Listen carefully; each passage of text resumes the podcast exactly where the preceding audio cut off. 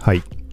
今回は Twitter のまたブックマークから拾い読みという感じで最近の気になった話題、まあ個人的なところも含んでだけど、まあ他の人の何かの参考になるかもしれない、まあそんなところ含んでいくつか SNS 関連のニュース配信しようと思います。Twitter に関しては新機能と、あとはなんかこんな話題がありましたよとかそういう感じかな。ちょっとブックマークとか、まあそういう感じに保存しておいたものから拾って話をしていこうと思います。この番組は、コーキチ T が SNS、テック、ガジェットの最新情報を独自の視点で紹介解説していくポッドキャスト、聞くまとめです。ながら聞きで情報収集に活用してください。はい。まず一つ目。ブログこれはすでに書きました。昨日たまたま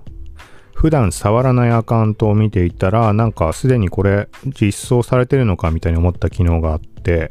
はい、ちょうどその日に海外のニュースメディアでも取り上げられてました。実際結構前からその話題自体上がったんだけど、これが Twitter のリストの発見検索機能。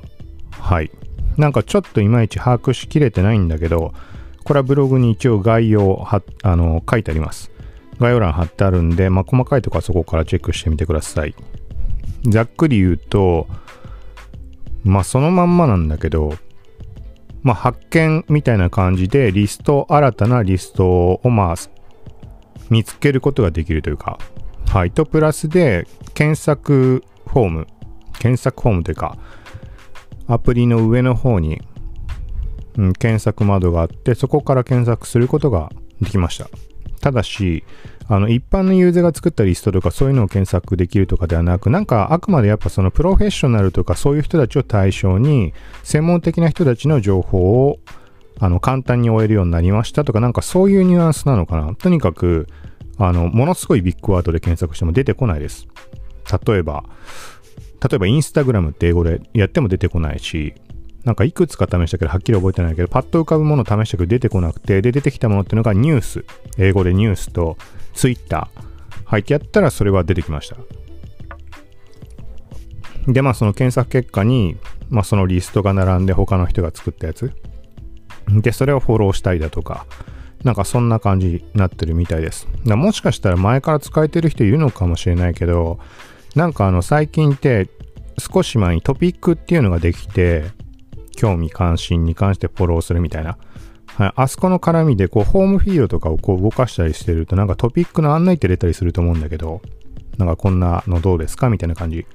ああいう感じでそのリストの検索機能みたいなのもなんか表示されるみたいな話、海外のメディアではなってました。あと一応公式ツイッターアカウントでも発表されてたのかなはい。で、個人的にこれどうやってたどり着いたかっていうと、なんかね、ホーム画面、開いた時点で、まあ、その案内が出てました。なんか新しい新機能って言って、リストの発見みたいな。ただし、これなんで、なんでっていうか、どういう状況だったかっていうと、永久凍結アカウント、もう二度と絶対に凍結は解除しませんよっていう状態になってるアカウントっていうのが、まあ、ログイン中のまま、そのまま残したらもうで 2, 2アカウントあって、そのうちの一つが永久凍結してるから、つまりは、まあ、凍結状態なので、ホームに何もないもうフォロワー、フォロー数とかっていうのもゼロ、ゼロの状態で何も表示してくれない状態なので、表示するものがないわけだけど、本来空なんだけど、そこに案内が出てました。はい。だそこに、出されたところでね、あの、そんな永久凍結アカウントでどうしろって言うんだって話なんだけど、はい。で、他のアカウントいろいろ細かく見たけど、まあ出てなくて、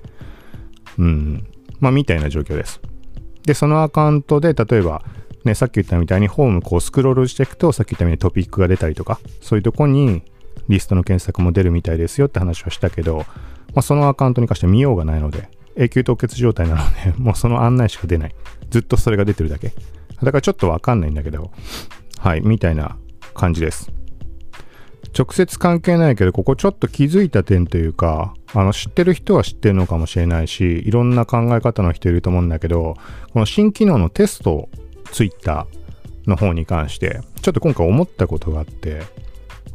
これ何かっていうと、多くの人たちっていうのはおそらく、あのー、なんていうのあのー、最近だと、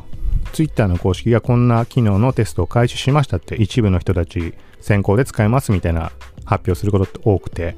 その時にそれをじゃあどんな人が使えるかっていうと、おそらく多くの人、あの、ツイッターのこと分かってる人ほどだと思うんだけど、あの、リーチ数が多いとか、エンゲージメント高いとか、フォロワー数が多い、影響力の多い人が優先的にそういう機能って使えるって思ってると思うんだよね。で、それが間違いかどうかわかんないんだけど、多分まあそれはそうだと思うんだけど、あの、もうすごい前に、ちょっとでっかいアカウントとか持ってた時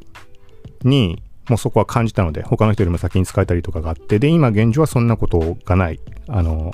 まあ、それがはるか前に、まあ、時々触れたりしてるけど、その、まとめて凍結されてしまった。まあ、今回の永久凍結っていうのもそのうちの一つなんだけど、はい。で、普段こういう情報を配信してるから、なんかね、早めにこう使えたらいいなって思って、自分のこう、あのー、自分の名前でやってるアカウントとか、で試してみるんだけど、まあ、全然出てこない。なんだよって思いながらだったんだけど、今回は、その、ちょっと前に発表になった声のツイート。はい。これ使えるようになってたんだよね。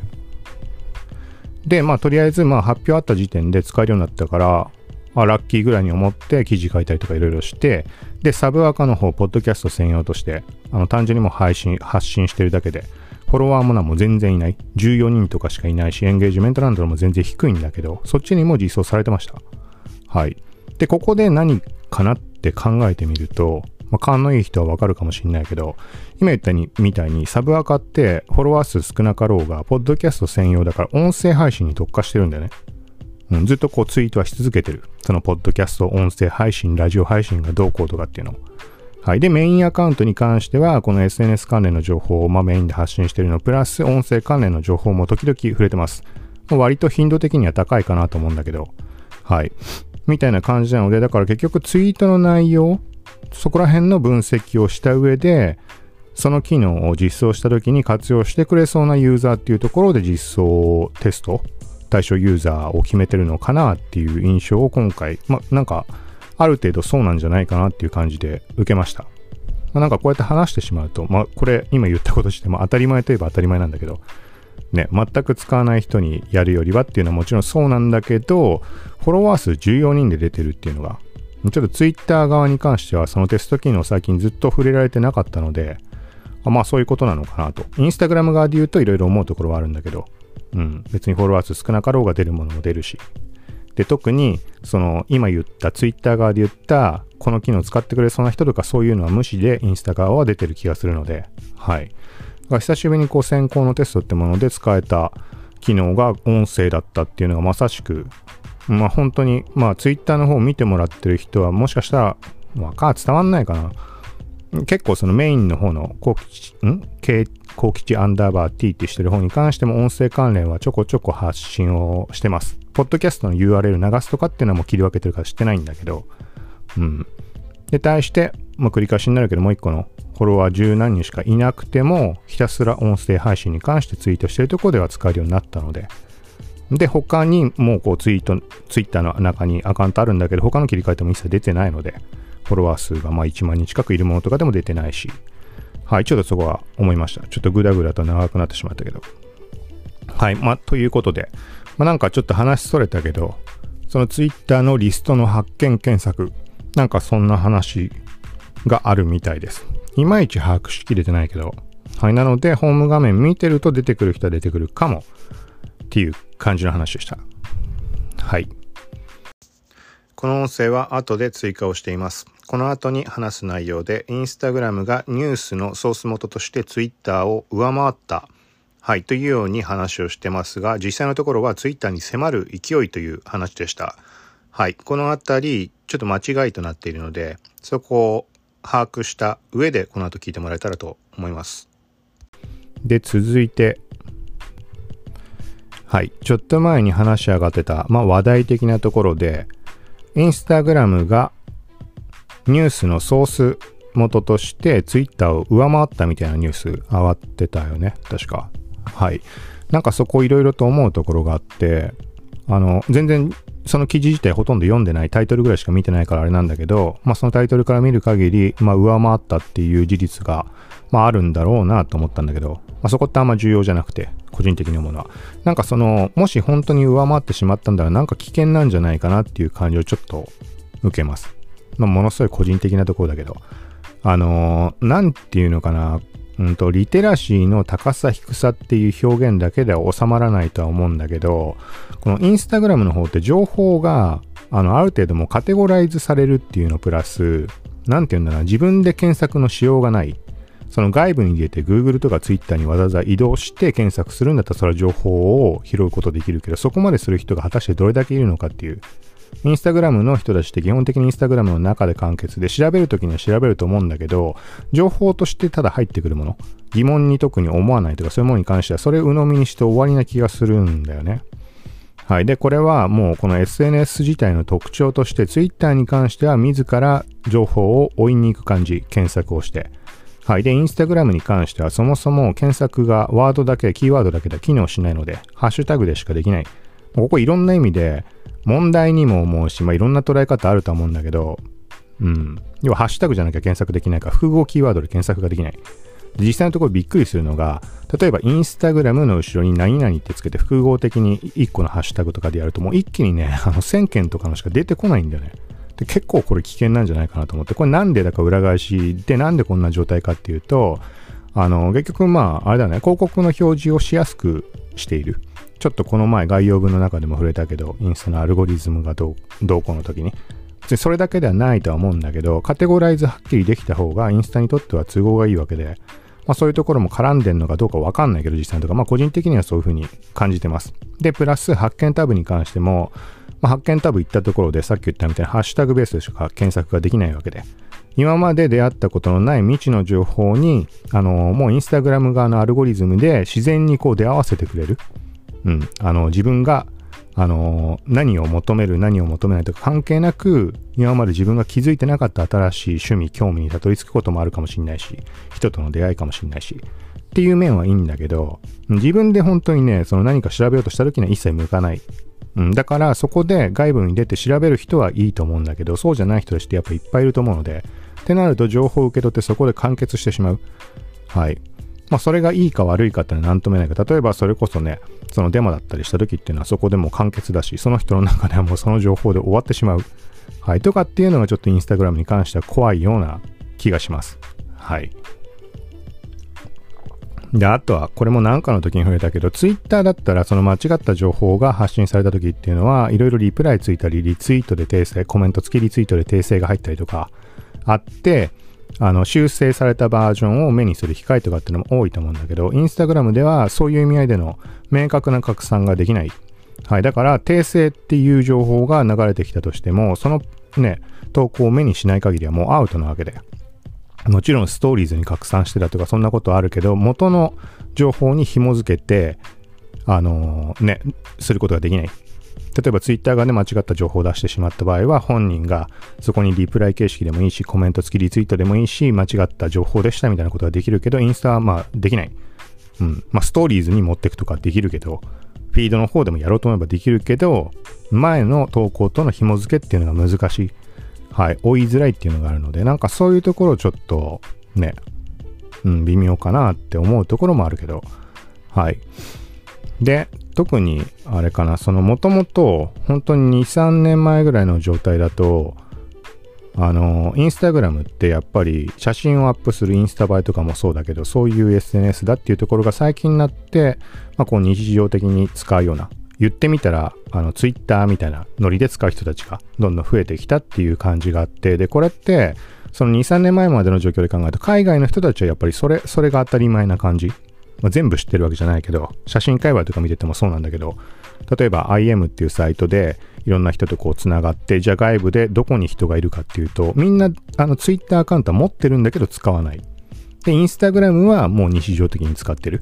そうだから日本人でいうところのツイッターがインスタグラムみたいな感じで、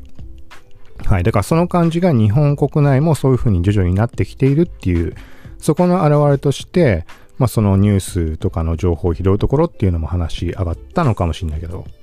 うん。まあとは言ってもそれニュース俺見てないから、日本国内がどうこうっていう話かわかんないけどね。あの世界中でっていう、海外であのニュースが上がったので先に。なので世界っていうとこで見ての話だとは思うんだけど、まあ、日本がどのぐらいの割合で含まれてるのか謎だけど、はい。まあ、ちょっとそんなところを思うかなと。うん。